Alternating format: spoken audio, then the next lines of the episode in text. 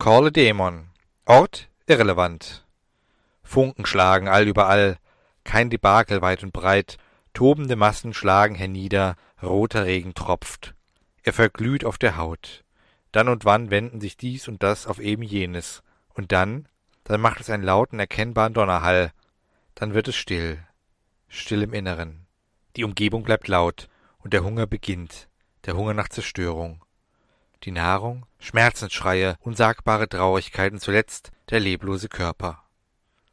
Kleine Erläuterung. Dort ist er, unser von Hass erfüllte Dämon, dessen Namen auszusprechen nicht bedenkenlos getan werden sollte, um nicht irgendwelche unangenehmen Nebenwirkungen, wie zum Beispiel von innen nach außen langsam aufbrechende Organe in Kauf nehmen zu müssen. Letztlich sind diese Kreaturen gar nichts vorzuwerfen. Schließlich agieren sie ihrer Natur gemäß, kurzum böse. Sie sind eigentlich sicher verwahrt in ihrer Welt. Normalerweise kann dort nichts weiter passieren. Und so gelten Dämonen als Mythen und als abschreckendes Beispiel. Denn ohne die Bedeutung des absolut Bösen wird das Schätzen des absolut Guten geschmälert und in der Welt nur schwer wahrgenommen bzw. als solches honoriert. Dumm allerdings, wenn diejenige Instanz, die für die geschlossenen Türen jener Welt zuständig sind, konkurrieren bzw. einer jener Cleaner, der seine Welt sauber halten möchte, Mist gebaut hat und nicht möchte, dass dies an die Öffentlichkeit drängt. Zumal eine der Devisen lautet, nicht aufzufallen, zumindest nicht negativ. Jedoch exakt diese Gefahr droht, und die gilt es, zumindest nach der Gesinnung des uns nur allzu gut bekannten Cleaners, mit allen Mitteln abzuwenden. Und wie macht dies ein karrieregeiler Cleaner, der Mist gebaut hat und dessen Arbeit nur noch als gut gilt, wenn nichts Auffälliges passiert, aber irgendwie dennoch positiv auffallen möchte, um seiner Karriere auf die Sprünge zu helfen? Und das, wo er gerade alle Hände voll zu tun hat, unpassende Elemente bzw. Elemente, die auf etwas Unpassendes hinweisen könnten, zu entfernen und somit seine Negativität seines Handelns zu vertuschen an dieser Stelle möchte ich an die hochverehrten Leserschaft meinen hochgradig honorierenden Respekt zollen, die meinen Ausführungen bis hierhin noch folgen konnten und dessen Schädel bis jetzt noch nicht zu rauchen begonnen hat, geschweige denn zu explodieren.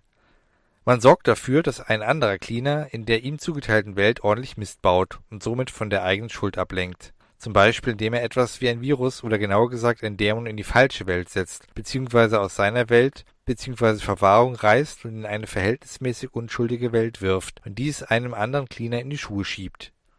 Der Wolf inmitten wehrloser und gar schmackhafter Schafe. Wo, wo bin ich?